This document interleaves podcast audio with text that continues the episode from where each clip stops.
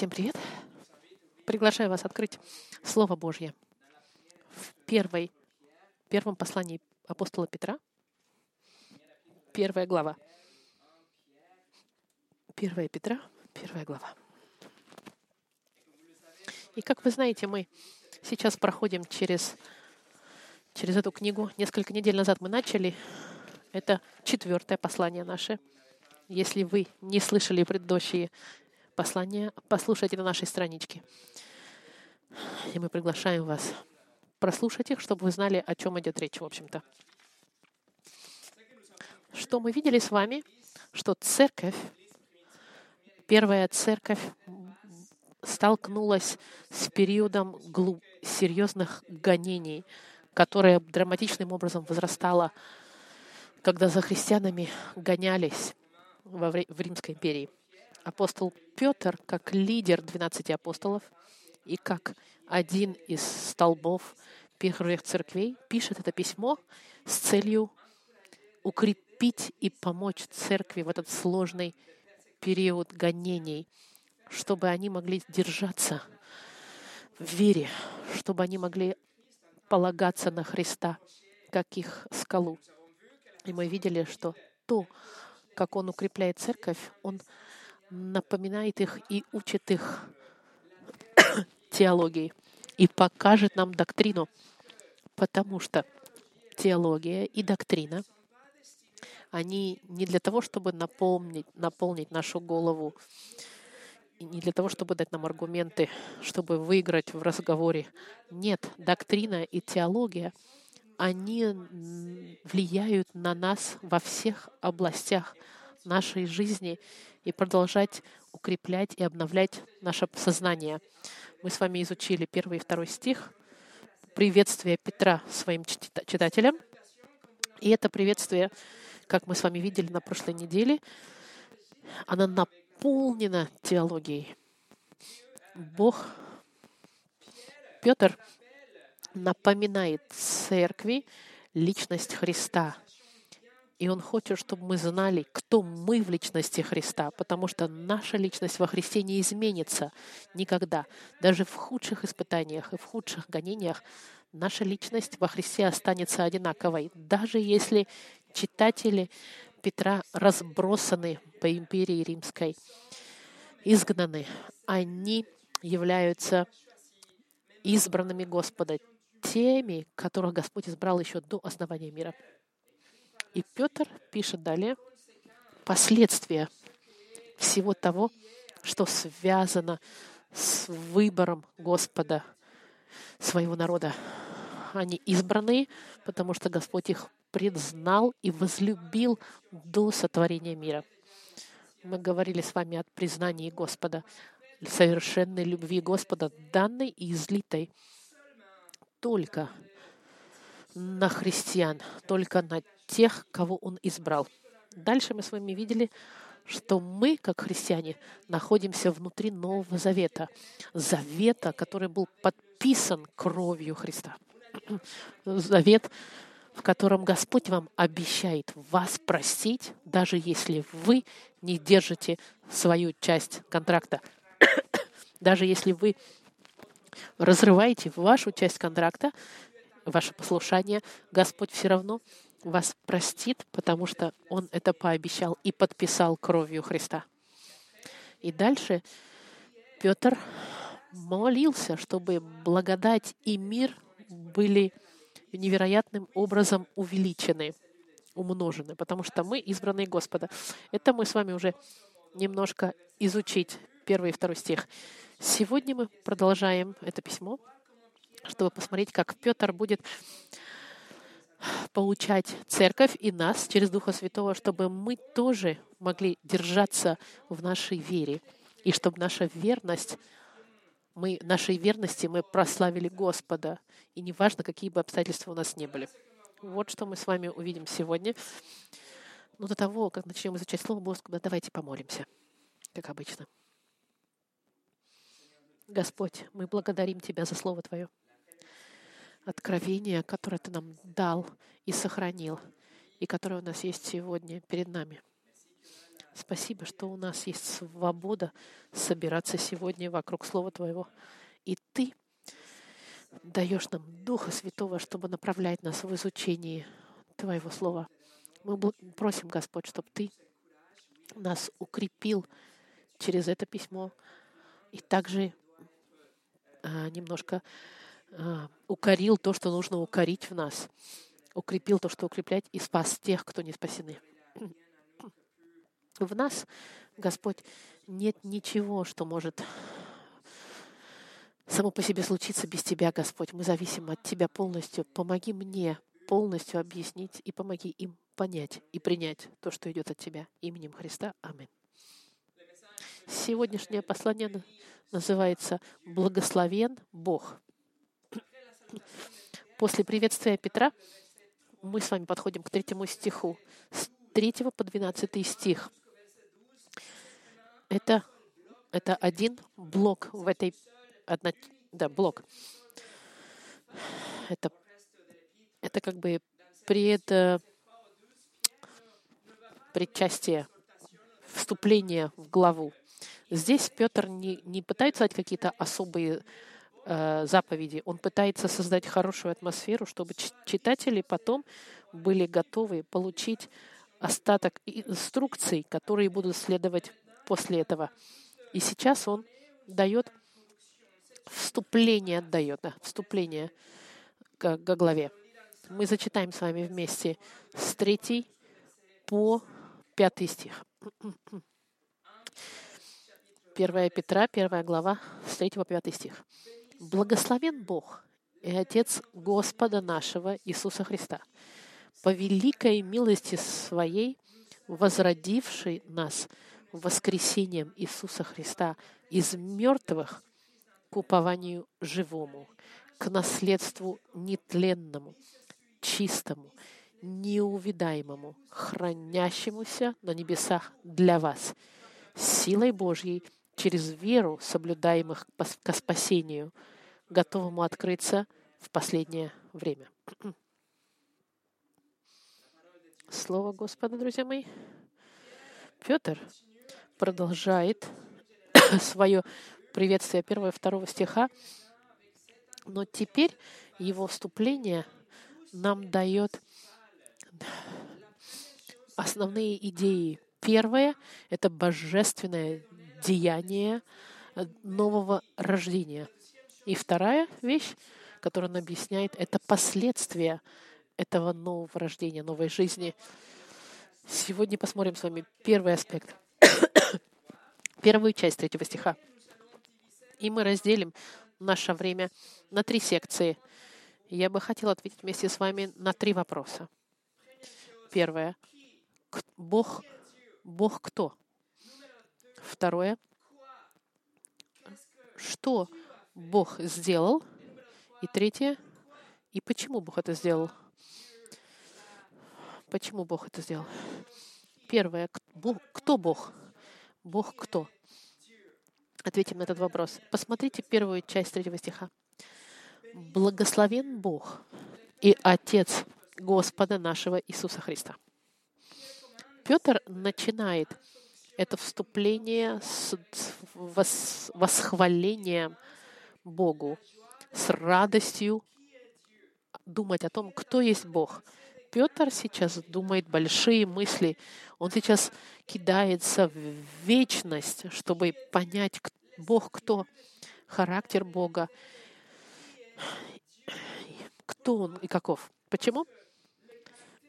потому что характер Бога и его характеристики являются основой для всех верующих. Мы можем думать, что третий стих — это своего рода модель, это модель э, христианской конфессии, модель базы христианской веры. Павел использует в своих письмах, потому что если мы поймем, кто Бог, мы тогда сможем понять, кто не является настоящим Богом, э, ложные боги через историю. Посмотрите еще раз. Он начинает благословен, благословен Бог и Отец Господа нашего Иисуса Христа. Самое первое, друзья мои, что он говорит? Он говорит, что Бог благословен. Греческое слово «благословен» — это слово «эологитос», от которого мы берем слово «иология». Это, это выражение восхваления. Это говорит об эмоциональном об обожествлении кого-то. Петр, который сейчас говорит, Бог заслуживает нашей прославления. И Петр хочет, чтобы мы поняли, что мы должны прославлять, почитать и обожествлять Бога. Это очень сильное слово. Слово настолько сильное, что в Новом Завете оно используется только для Бога, эксклюзивно для Бога. С V века до Господа Христа еврейский народ уже начал свои молитвы с этой формулой. Они говорили «Благословен Бог». Например, сегодня евреи сегодня три раза в день молятся молитву, которая нас называется «Шемана Израиль», «Слушай, Израиль». И всегда начинается с «Благословен Бог» эта молитва. Но здесь Петр хочет быть уверен, чтобы отделить христиан сразу. Он идентифицирует Бога не как Бога Авраама, Исаака и Иакова, нет, как делают евреи. Он очень четко освещает здесь, что это Бог и Отец Господа нашего Иисуса Христа. Видите, Петр сейчас а, в рамку ставит идентификацию Бога вокруг личности Христа. Он хочет, чтобы мы поняли, что Бог — это Бог, которому, с которого служил и прославлял Иисус. Это Бог, которого Иисус любил. Бог, которому Иисус подчинялся. Бог Петра — это Бог Иисуса. И мы можем видеть уже центральность Иисуса Христа в мыслях Петра. Если вы посмотрите первые три стиха, больше всего говорится о Христе. Четыре раза уже сказано. Христос — это центр в теологии Петра, в его послании. И вопрос тогда, кто же этот Бог? Кто же этот Бог, который благословен? Кто этот Бог, который должен быть прославлен и который заслуживает всего восхваления? Кто этот Бог, который заслуживает нашего прославления, нашей любви и нашего подчинения? Кто этот Бог? Ответ в третьем стихе. Он он Бог и Отец Господа нашего Иисуса Христа. Бог здесь э, обусловлен в терминами Иисуса Христа. Очень важно, я хочу сказать по стороне. В греческом сказано, он Бог и Отец. Так же, как и в русском переводе. Бог и Отец Господа Христа. К сожалению, французский перевод 1910 года и 21 года, они не переводят это буквально, они переводят это неправильно. У них перевод, как если бы Бог был просто отцом Господа Христа, но не был его Богом. В то время как оригинальный текст, как и в русском, говорит, что он Бог и Отец Господа нашего Иисуса Христа. Только одна версия на французском языке буквально переводит этот текст. В Старом Завете Бог идентифицировался как Творец, Творец творения, но также как и Искупитель, тот, который должен будет спасти, который спас свой народ из Египта. Но в открытии, в откровении Нового Завета он не просто Творец и тот, который спас еврейский народ из Египта, он еще и Бог и Отец Господа нашего Иисуса Христа. Обратите внимание, термин «отец» относится относится к первой личности Троицы — это не значит, что Он Творец или что Он сотворил Сына как своего дитя. Нет. Не в этом смысле Он Отец. Нет. Сын, Господь Христос, существовал всегда. Он был вечен, Он не был создан. Он был всегда из вечности с Богом Отцом. Но он просто принял положение, позицию сына. Он взял роль сына в отношении первой личности Троицы. И в этом смысле он отвечает Богу Отцу, как Бог Сын, и подчиняется воле своего Отца, исследует Его указаниям и, от, и говорит то, что Отец хочет, чтобы Он говорил. Вот он, Бог Библии. Три личности Троица, Отец, Сын и Дух Святой с одинаковыми характеристиками. У этих трех личностей такая же мудрость, такой же вездесущность, э, всезнание, гнев, любовь, правосудие и милость. И такая же святость. Все эти три личности одинаково вечные, единые и равнозначные, являющиеся одним Богом. И именно советуясь внутри этой Троицы, Отец, Сын и Дух Святой, вторая личность принял роль Сына, роль подчинения Отцу.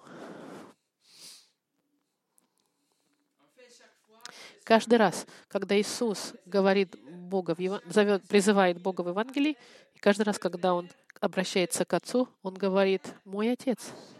Каждый раз в Евангелии Он никогда не сказал «Бог, спаси». Нет. На кресте нет.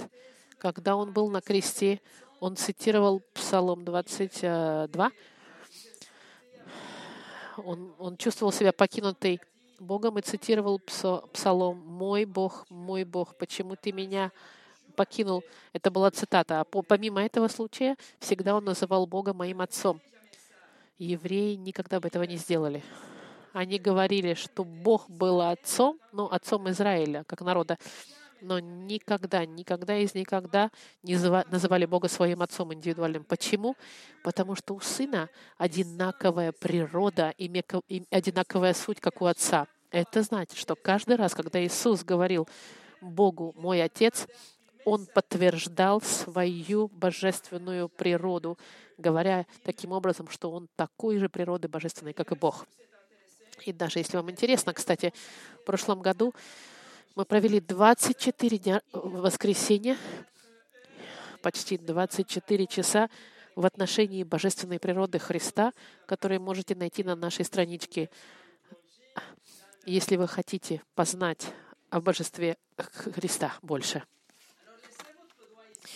Оставьте вашу закладку здесь и пойдемте с вами в левую сторону, в Евангелие от Иоанна, в 10 главу один из моих любимых стихов. Пастырь благой. Начиная с 27 стиха. Посмотрите, 10 глава Иоанна, 27 стих. «Овцы мои слушаются голоса моего, и я знаю их, и они идут за мной и я даю им жизнь вечную, и не погибнут вовек, и никто не похитит их из руки моей. Отец мой, который мне дал их больше всех, и никто не сможет похитить их из руки Отца моего. Я и Отец одно. Тут опять иудеи схватили камни, чтобы побить его. Иисус отвечал им, «Много добрых дел показал я вам от Отца моего, за которые из них хотите побить меня камнями?» Иудеи сказали ему ответ, «Не за доброе дело хотим побить тебя камнями, но за богохульство и за то, что ты, будучи человеком, делаешь себя Богом». В этих стихах он называет Отца моим, Господа своим Отцом. И именно поэтому евреи поняли последствия этого титула. И Петр в своем Писании подтверждает, что Иисус — это Сын Божий. Он Иисус, это вторая личность строится Бог, Бога-человек, Сын Божий, Бог во плоти. Вернемся с вами в послание от Петра. 1 Петра, в третьем стихе написано «Благословен Бог и Отец». Он Отец Господа нашего Иисуса Христа. Это линия восхваления, прославления, которое Петр пишет, это, это заявление о божественной природе Христа. Каждый раз, когда мы читаем, что Он Сын Божий, мы говорим, что Иисус — это Бог. И это то же самое, что и писал Павел. Например, в послании к Коринфянам Павел пишет «Благословен Бог и Отец Господа нашего Иисуса Христа». В послании к Ефесянам 1.3 он говорит «Благословен Бог и Отец Господа нашего Иисуса Христа». Иоанн в своем послании во втором послании, в третьем стихе говорил, «Да будет вам благодать, милость, мир от Бога Отца и от Господа Иисуса Христа, Сына Отчего, в истинной любви».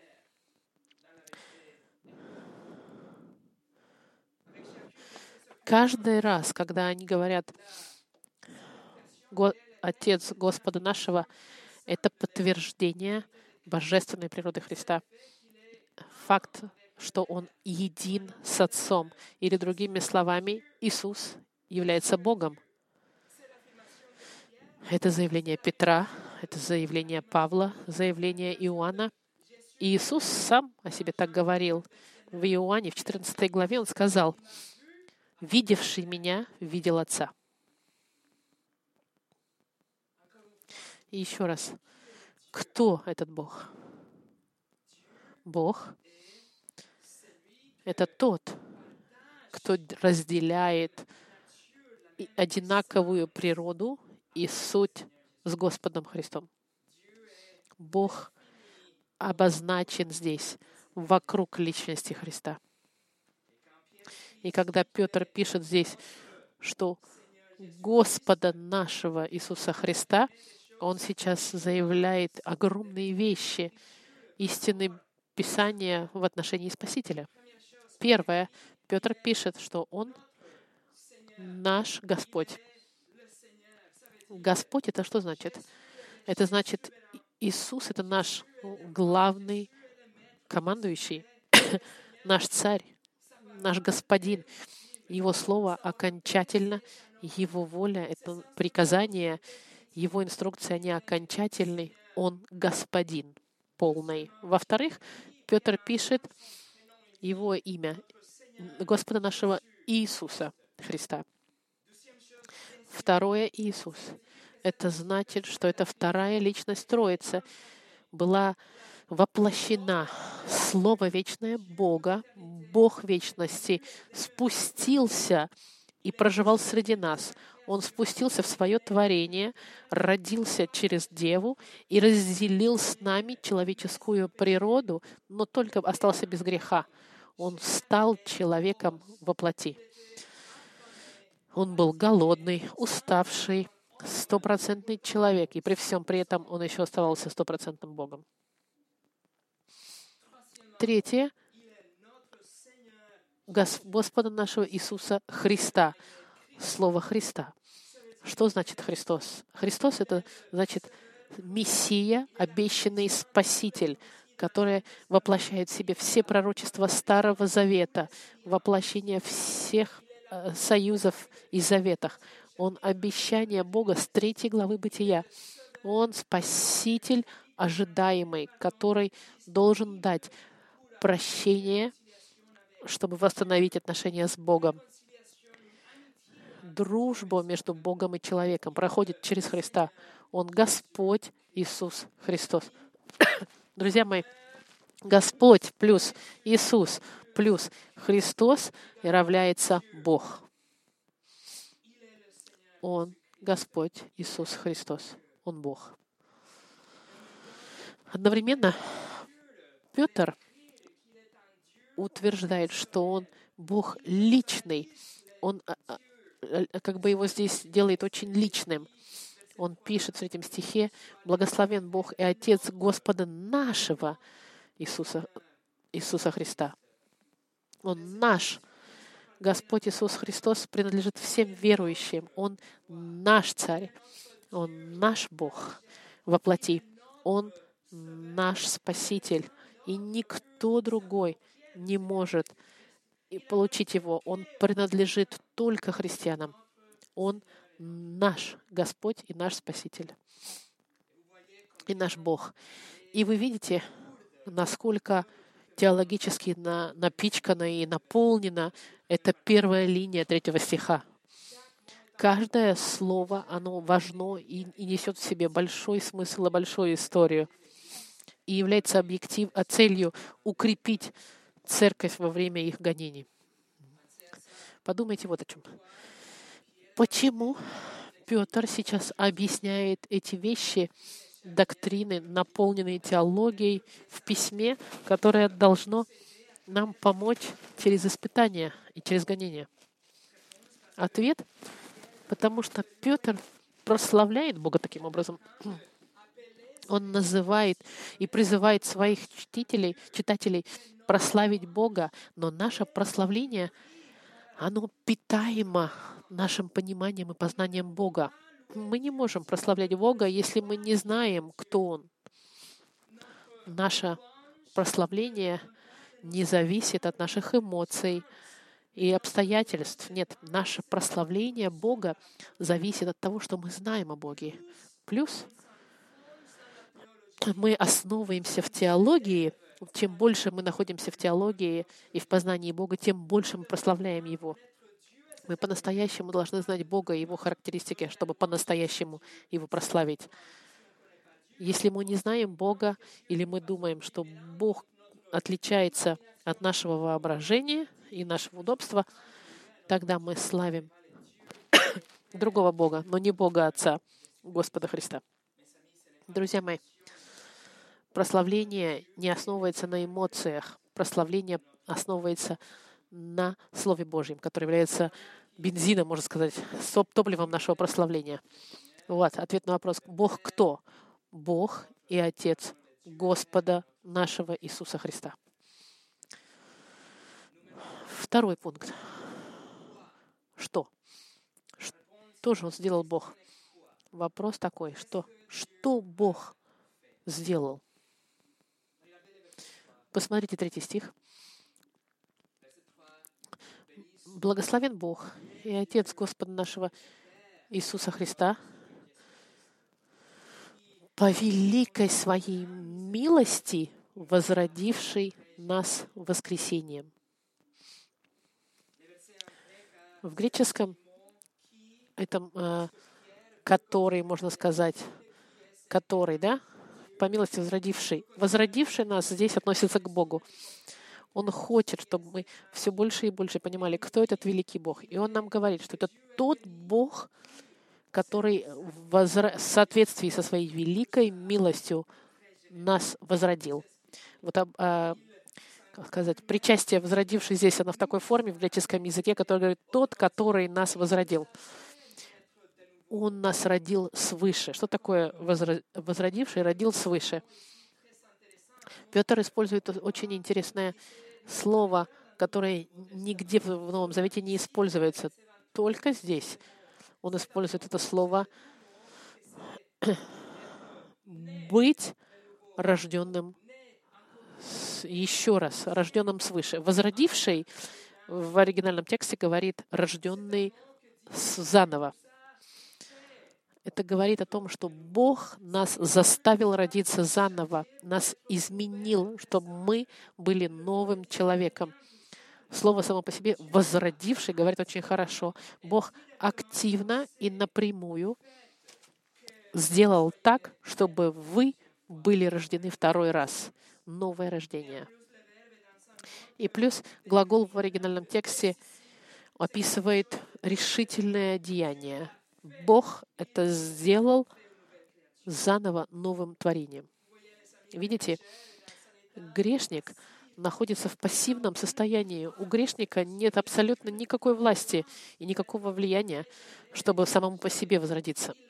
Он по ним принимает просто деяние Бога Бог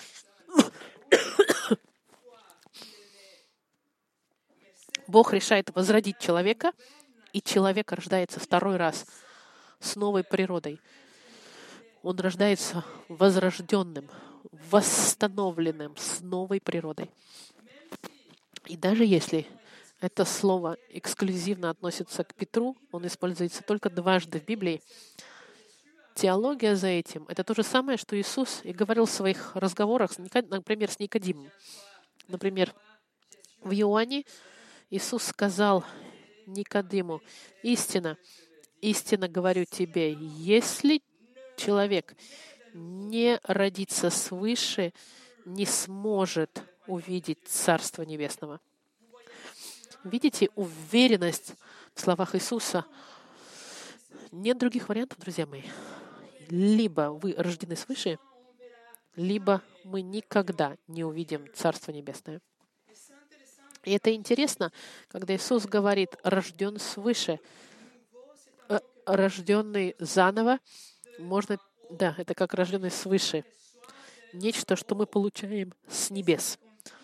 И это подтверждает, что деяние рождения свыше второй раз это не исходит от нас. Это нечто, что мы получаем. И это исполнено Богом независимо от нас не имеет никакого отношения к нашей личности, к нашим заслугам и к тому, что мы сделали. Бог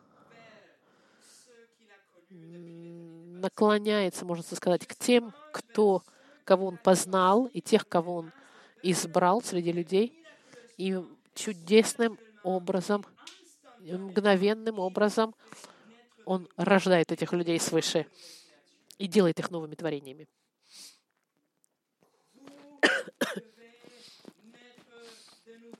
Вы должны быть рождены свыше. Почему? Потому что Бог свят, свят, свят, и никакой грех не может находиться в Его присутствии. Так же, как один маленький мотылек мгновенно сгорит, когда приблизится к огню, вы также истребитесь мгновенно, если приблизитесь к Богу нерожденными свыше. И это говорит Иисус. Вы должны иметь вашу греховную природу, снятую с вас, и вы должны быть одеты в совершенство и в праведность Христа. Вы должны принять на себя святость Христа, чтобы вы могли приблизиться к Богу. Нет других способов. Господь задается риторическим вопросом через Еремию, когда он говорит, «Может ли эфиопянин переменить кожу свою? И ответ нет. Может ли барс пятна свои убрать? Ответ нет. Так и вы. Можете ли делать доброго, привыкнув делать злое? Ответ тоже нет. Мы не можем делать доброе, если мы злы. Не можем мы изменить нашу природу. Не можем мы просто попытаться изменить наши отношения или быть свеже, снаружи с фасадом чтобы нравиться Богу. Нет. Мы должны иметь эту новую природу, новое рождение. Именно поэтому нам нуждается, мы нуждаемся наружу, новая природа, которая идет извне. Это, это правосудие вне, наружное, не к нам, не относящееся к нам. Вы должны быть воссозданы заново так же, как и эфиопианин должен иметь новую цвет кожи, если он восстановлен. И также и барс. Он может быть леопард без пятен, барс. Если его заново создадут, так и мы, что приблизиться к Господу, у нас должна быть новая природа. Друзья мои, мы нуждаемся быть полностью изменены. Мы должны иметь мы должны, наша жизнь должна быть заменена новой жизнью. У нас должны быть новые желания, новые импульсы, новые предпочтения, новое видение мира, новые приоритеты, новые стандарты. У нас должна быть новая природа.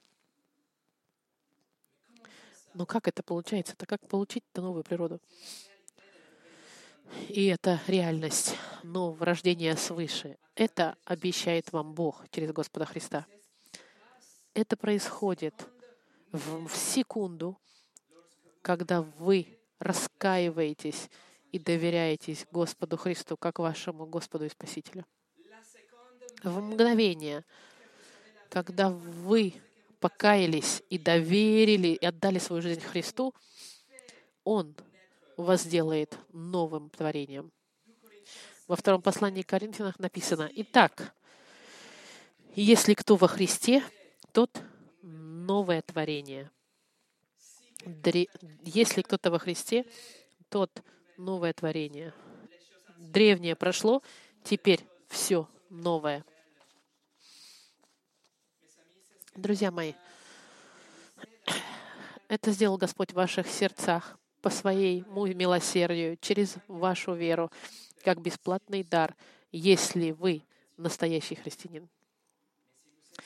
Но если вы еще не дошли до этого состояния, это Господь может сделать с вами сегодня по милости и через веру. Покайтесь в своих грехах и доверьтесь Господу Христу.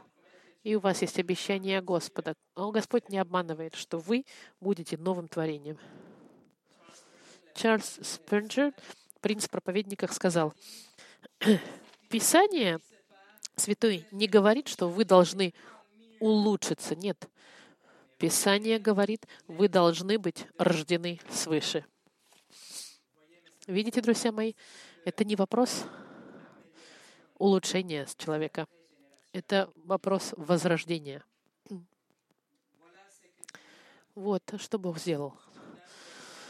Третье. Почему? Почему Бог это сделал?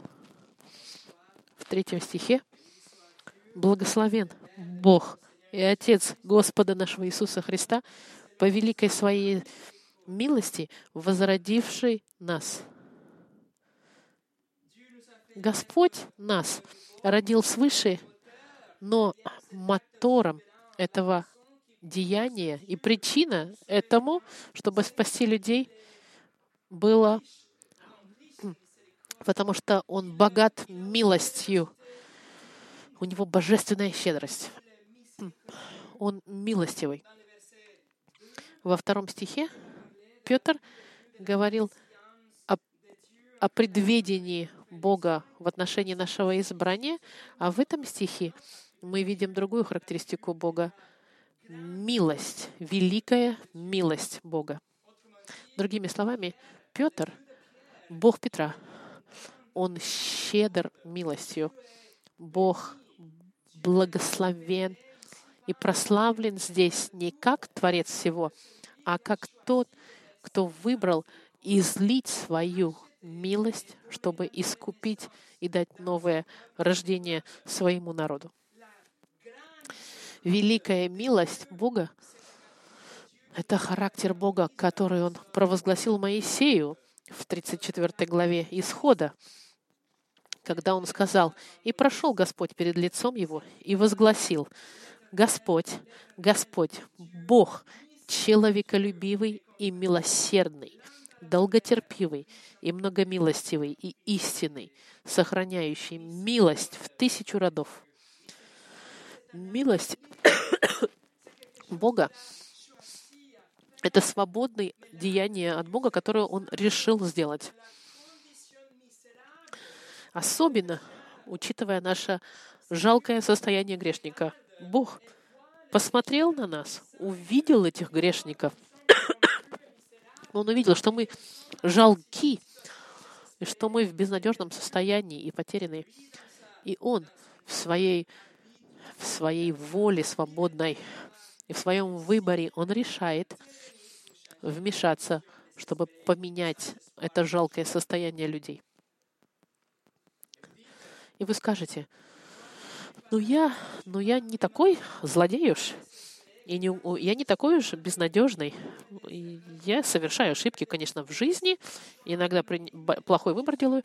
Но я не, я не в каком-то жалком состоянии. Это ко мне не может ко мне относиться. Дайте-ка я вам покажу. Четыре стиха я вам зачитаю из десятков стихов, которые объясняют, как Бог вас видит. Каковым бы ни было вашим, ваше отношение к себе — вот она, правда и состояние человеческой расы. Бытие 6.5. И увидел Господь Бог, что велико развращение человеков на земле, и что все мысли и помышления сердца их были зло во всякое время. Экклесиаст 9.3.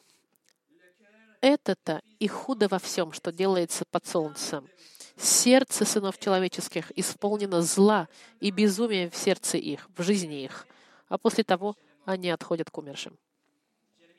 Книга пророка Иеремии 17.9. «Лукаво сердце человеческое более всего и крайне испорчено». Послание к римлянам. «Потому что плотские помышления — суть вражда против Бога, ибо закону Божию не покоряются, да и не могут. Посему живущие по плоти Богу угодить не могут». Живущие по плоти не могут угодить Богу это состояние наших сердец в соответствии со Словом Господа. Возможно, мы думаем, что мы не такие уж плохие, ничего плохого мы не сделали, но Слово Господа, оно очень четко говорит. Оно говорит нам, что у нас природа греховная. У нас полное неумение повернуться к Богу и отвернуться от наших грехов самим по себе. Мы мертвы в наших грехах. Мы грязные перед Богом. Мы даже отвратительные перед Богом. Мы в состоянии ужасном, жалком. Мы, мы ничего не можем перед Богом. Наши сердца бегут к злу. Мы обманываем, даже не задумываясь, воруем, мы завидуем, мы э, хотим других мужчин и женщин даже без стыда. Мы богохульствуем, не думая. Друзья мои, мы все так грешили. Мы все нарушили закон Божий, и нет в нас ничего, что можем сделать, чтобы сказать Богу, Вселенной, мы в порядке, мы все виновны, потому что Господь праведен, и мы осуждены, потому что Он святой. Наше состояние перед Богом, оно маленькое, беззащитное, безнадежное и жалкое. Сколько блага я должен сделать, чтобы оплатить за маленькую ложь, которую я сделал вчера? Сколько я должен сделать, чтобы оплатить за горечь, которая у меня есть в сердце, кто меня когда-то давным-давно обидел? Сколько вещей, дел я должен сделать, и свечей сжечь, или молитвы должен я предложить Богу, чтобы, иску, чтобы купить прощение Бога? Мы все безнадежно бессильны перед этим великим Богом Вселенной, который будет судить нас по своему стандарту совершенства и по своим критериям. Бог не будет нас сравнивать с Гитлером или с террористами. Нет, Он будет нас сравнивать с самим собой и с Его совершенством, Его святостью. Видите, друзья мои, мы не можем сами себя спасти мы не можем купить свой вход в Царство Божие. Мы не можем убедить суда или подкупить судью Вселенной, чтобы он нас пропустил. Это что мы должны сделать, друзья мои? Это броситься к ногам судей. Как попрошайки. Мы должны броситься к нему и помимо нашей протянутой руки у нас нечего, что мы можем дать Богу. Нам нужен просто копейка милости Господа. Нам нечего Богу дать. Мы можем только получить, как попрошайка, милость Господа, как бездомные, как люди, у которых ничего нет. И если мы просим с протянутой рукой, как люди, которым нечего Богу предложить, Бог богат и велик милостью. И Бог дает эту милость. И дает нам милость. И Господь нам дает больше, чем копейку, которую мы ждали из руки Господа. В послании к Ефесянам написано, Бог, богатый милостью по своей великой любви, который возлюбил нас и нас, мертвых по преступлениям, оживотворил нас со Христом. Благодатью вы спасены. Господь Иисус показал свою милость в многочисленных исцелениях. Он показал свое божество другими способами тоже. Но исцеляя, он показывал свою милость. Он видел состояние невыносимое всех этих попрошаек и всех этих людей больных. У него было сострадание, и он сострадание исцелял больных милостью. Почему Иисус исцелял по своей великой милости? Бог Бог принял человеческое тело, чтобы войти в свое собственное творение. И это было доказательство великой милости. Иисус Христос прожил совершенную жизнь и умер вместо грешника, отдав нам в обмен свою совершенную жизнь, в обмен на нашу греховную жизнь. Он понес на себе все наши грехи и весь гнев Божий. И таким образом правосудие было э, удовлетворено. Но мы в ответ должны отвернуться от наших грехов. Мы должны иметь настоящее раскаяние, отвернуться от всех своих грехов, даже если мы любим эти грехи, но наше сознание нам говорит, это не нужно делать, говорить или думать. Во-вторых, мы должны доверять Господу Христу, единственному в истории человечества, который умер и воскрес, чтобы спасти грешников. Примите милость Господа сегодня. Не отвергайте ее. Она, она свободна и бесплатна. Это деяние Господа, которое мы не можем потребовать. Мы не можем купить милость. Мы не можем заслужить милость. Бог не обязан нам давать милость. И его нельзя убеждать нам дать милость. И он нельзя подчинить его или соблазнить Бога. Бог выбрал это сделать потому что, как мы с вами только что читали до службы, он сказал, что он помилует того, кого помилует.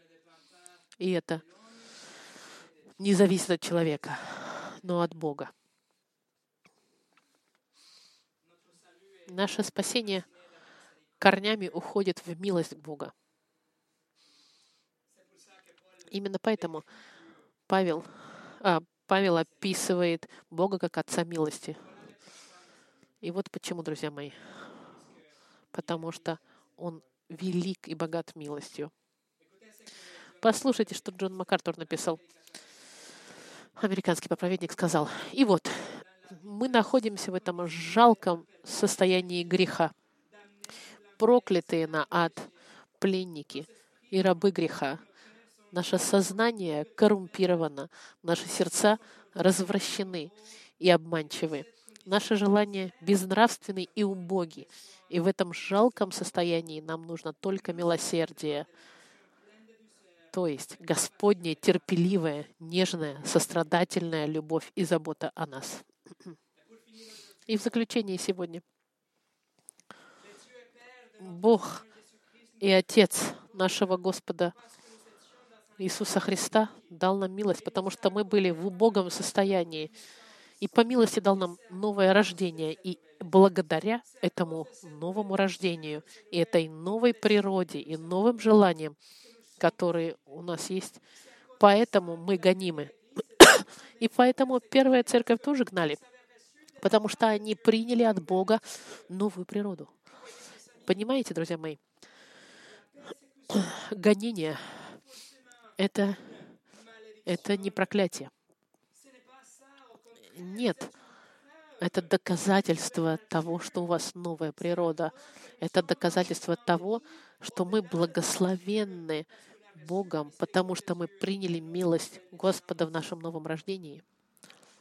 Да, новое рождение поставит вас на траекторию против мира, траектория столкновение с ценностями этого мира. Это неизбежно. Но это показывает, что вы по-настоящему рождены свыше, что вы по-настоящему приняли милость Господа, и избрание Господа, и любовь Господа, и завет с Богом. И если Петр говорит об этом в письме, которое должно нас укрепить среди всех этих испытаний, это потому что,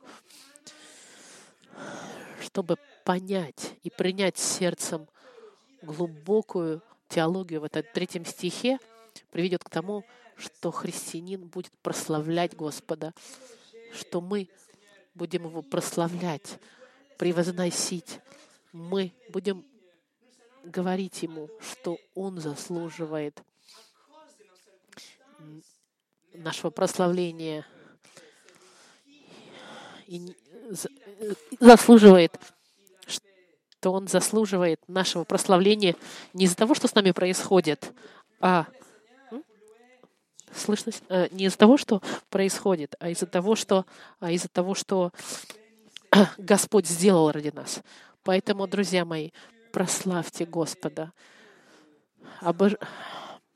зная, что Он дал вам милость, дав вам рождение свыше. И неважно, какие обстоятельства вас окружают, каково бы ни была интенсивность ваших гонений и испытаний, дискриминации или давления, или ситуация, через которую вы проходите, эти истины не изменятся никогда. Если Бог возложил свою любовь на вас от начала вечности, если Он вас избрал среди большого количества людей, если с вами заключил Он завет, подписанный кровью Христа, если Он вас прощает, даже когда вы не слушаетесь, если Он видел ваше жалкое состояние и излил на вас свое милосердие, чтобы вы стали новым творением, это должно наполнить ваше радость сердцем, э, ваше сердце радостью. Не важно тогда, что происходит вокруг. Наши сердца должны извергать прославление из-за того, что Господь сделал ради нас. И одновременно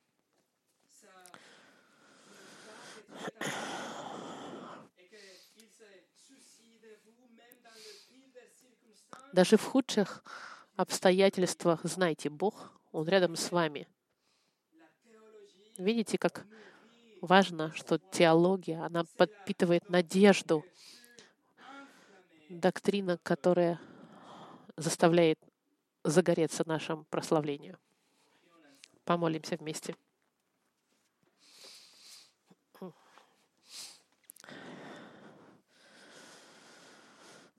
Господь, столько истин вложено в этих стихах, которые мы сегодня зачитали, столько глубины. Я молю, Господь, чтобы, пожалуйста, в Твоей милости укрепи эти истины в сердцах моих братьев и сестер во Христе и всех тех, кто слышали и услышат это послание. Господь, для нас, верующих, которые принадлежат Тебя, какая радость, Господь, знать все эти вещи. Пожалуйста, Господь, помоги нам помнить обо всем этом через всю нашу жизнь, даже в худших обстоятельствах.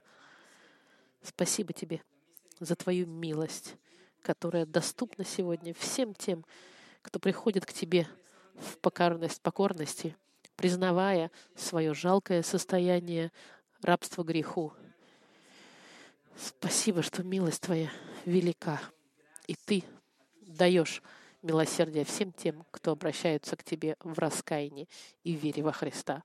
Мы благодарим Тебя за Слово Твое, которое является нашим гидом на благие времена и на сложные времена.